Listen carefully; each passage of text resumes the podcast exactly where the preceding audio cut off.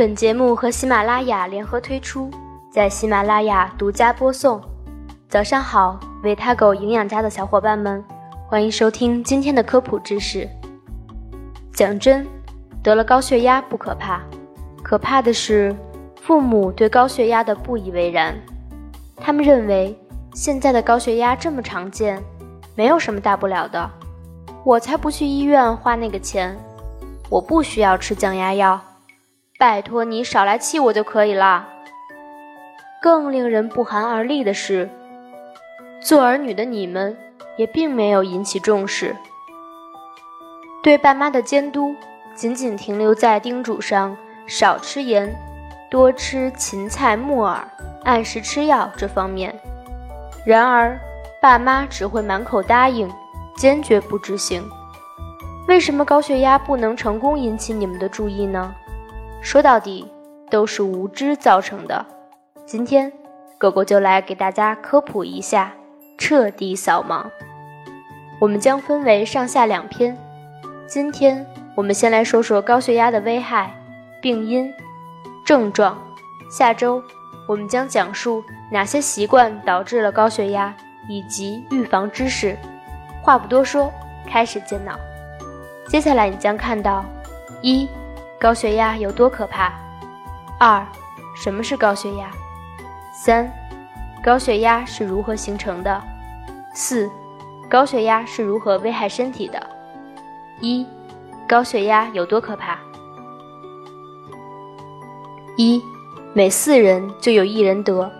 看到这里，我不希望你有破釜沉舟的想法，反正那么多人得，要死大家一起死。我是想提醒你，高血压不仅是中老年人的专利，而是越来越年轻化。在关心父母健康的同时，也需要注重自己的身体。数据为证，根据我国居民营养与慢性病状况报告数据显示，2012年全国18岁及以上成年人高血压的患病率为25.2%。大约每四个人中就有一个高血压，这就意味着我国高血压患者有近三亿人，这相当于美国的总人口。高血压对所有人都一视同仁，著名的艺人刘青云、韩红、郑嘉颖均有高血压，刘青云还因为这个病决定做丁克一族。为啥？高血压有遗传性。而这还不是最可怕的地方。二，并发症很可怕，重者致死。高血压虽然本身没有什么杀伤力，但是它的并发症很可怕，能引起中风、心肌梗塞、心力衰竭、慢性肾脏病等，致残致死。目前，心脑血管死亡。占总死亡人数的百分之四十以上，高血压就是首位危险因素。其中，百分之五十的心肌梗死与高血压有关，百分之四十到五十的心力衰竭源于高血压。在著名的雅尔塔会议上，罗斯福、斯大林和丘吉尔三大巨头重构了世界格局。然而，他们都分别死于。因高血压诱发的心脑血管疾病，你们是不是也经常听说这样的故事？谁谁的老爸昨天还好好的，突然早上脑溢血过世了。朋友们，还以为高血压没什么吗？如果爸妈抱着柱子不肯去医院，立马甩这篇文章给他看。有人问，这些都是比较极端的情况吧？大多数的高血压应该不会有什么并发症的。每次看到这种言论，我真是有种身怀一肚子才华却无法施展的愤懑。好良言难劝该死鬼！我不啰嗦，上数据给你看。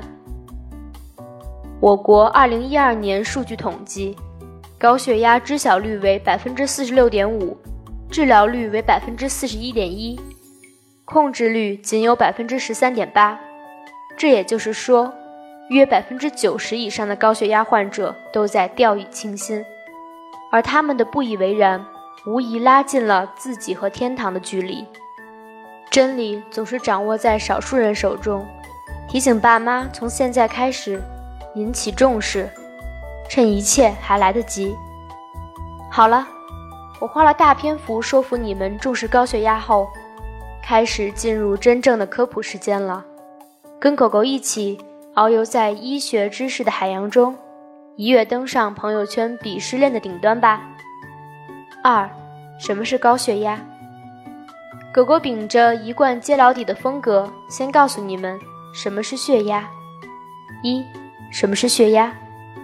血压就是血液在血管中流动，血液加于细管壁的侧压力，这就相当于开水龙头时，水管中的水会对管壁产生压力。通常我们所指的血压就是动脉压。心脏收缩时，大动脉内产生较大的压力，我们将此时的压力。叫做收缩压，也叫高压。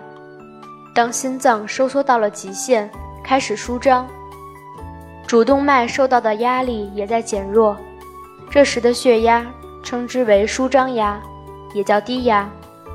而判断你的血压是否正常，就需要看高压和低压这两个值。二，如何判断你的血压是否高？高血压的定义是。在没有吃降压药的情况下，收缩压大于等于一百四十每毫米汞柱，和或者舒张压大于等于九十每毫米汞柱，即可诊断为高血压。刚才我们说到，高血压的知晓率为百分之四十六点五，还有一半的人压根不知道自己有高血压，他们也更不会想到要去测血压。那这部分人就要引起重视了。下面狗狗来说说高血压有哪些症状，你自行检查一下。三、高血压的症状：头痛、头胀、发晕、心脏跳动不舒服、心累、心慌、鼻子出血、牙龈出血、失眠、注意力不集中、颜面潮红、脾气暴躁。有人说。我整个人都不好了，我好像全中招了，怎么办？不要自己吓自己，赶紧去药店测个血压，一般都是免费的。测完之后再下结论也不迟。三，高血压是如何造成的？你的第一反应是被气的。家庭伦理剧最常见的桥段就是，主人公的爸爸或者妈妈被顶撞。气得血压升高，当场晕倒。第二反应大概是吃油盐太多了。果真如此吗？其实生气和日常的生活习惯一样，只是助攻，而真正的病根在于身体里。到底是哪些环节部位出了问题呢？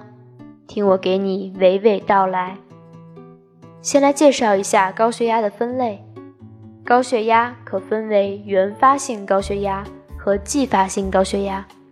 通俗来讲，原发性高血压就是本身得了高血压，是一种独立性疾病，占高血压的百分之九十五以上。继发性高血压是因为身体其他疾病导致的高血压，其中肾脏疾病占百分之七十以上。由于后者的人群比较少。所以，狗狗只说原发性高血压，它的发病机制主要受下面几个因素的影响：一、血容量。说俗点，就是你体内血液的总量，血容量加大了，血压就会升高。这里举个例子，你应该有体会：把自来水龙头打开一点，水流较少，连接龙头的水管里压力也会小一些。把龙头开到最大，水流湍急，连接龙头的水管里压力也会变大。有人问：那如果是因为血容量导致的高血压，适当放血疗法是不是可以呢？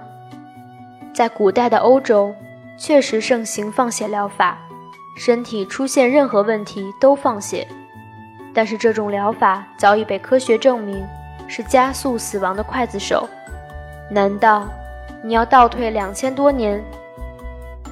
再者，这也是治标不治本的方法。有人又提出疑问：那男人是不是比女人更容易得高血压呢？因为女人更容易排血呀？这个结论倒是真的，但原因可不是这个。在下周的文章中，狗狗将揭晓。二、血管弹性。血管的弹性本身就是调节血压的最好因素。当血压高时，血管变粗一点，压力就变小了。如果血管弹性差，管道不能变大，血压就蹭蹭的往上升。三、外周小动脉。动脉我们都清楚，是血液的主通道。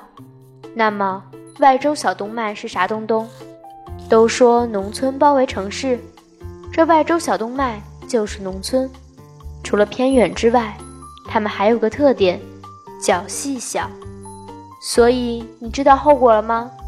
如果血液不能在外周小动脉顺利通过的话，血液就会滞留在大动脉里，甚至主动脉的血液就增多了，这样血压就升高了。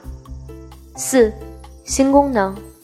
心脏就像个泵，心脏收缩有力，泵的血就越多，血压自然就会升高。不过，高血压的病人可不是因为心脏强劲有力，主动卖力的干活，而是被迫加大力气。比如，人体在精神紧张的状态下，交感神经兴奋，心脏收缩加强加快。于是就拼了吃奶的劲泵血，久而久之，心脏血管的伤害有多大？下面就来说说。四，高血压是如何危害身体的？一，心脏引发心衰。刚才我们说到，心脏强劲有力的往外泵出血，心脏一直高强度的负载工作，慢慢的，心脏过度劳累而导致衰竭。这就是我们说的心衰。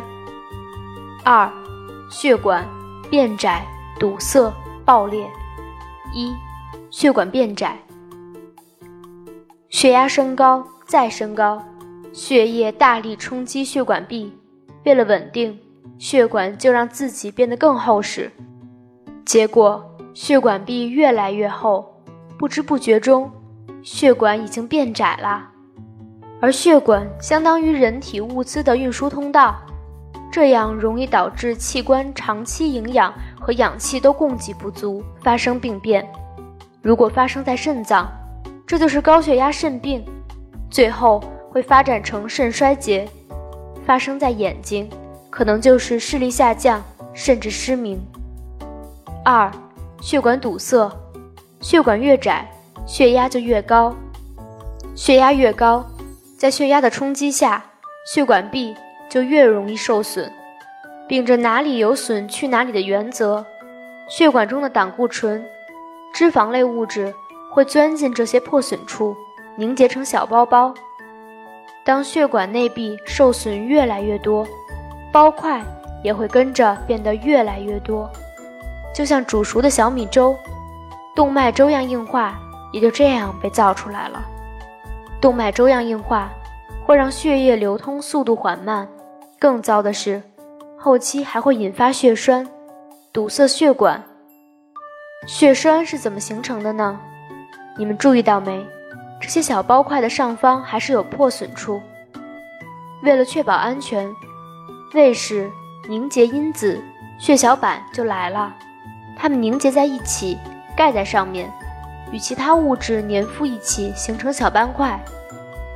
动脉弹性减低，管腔变窄，在血液的高压冲击下，这些小斑块可能被冲动，随着血液流到不知道哪个部位来阻塞血流，就这样形成了血栓。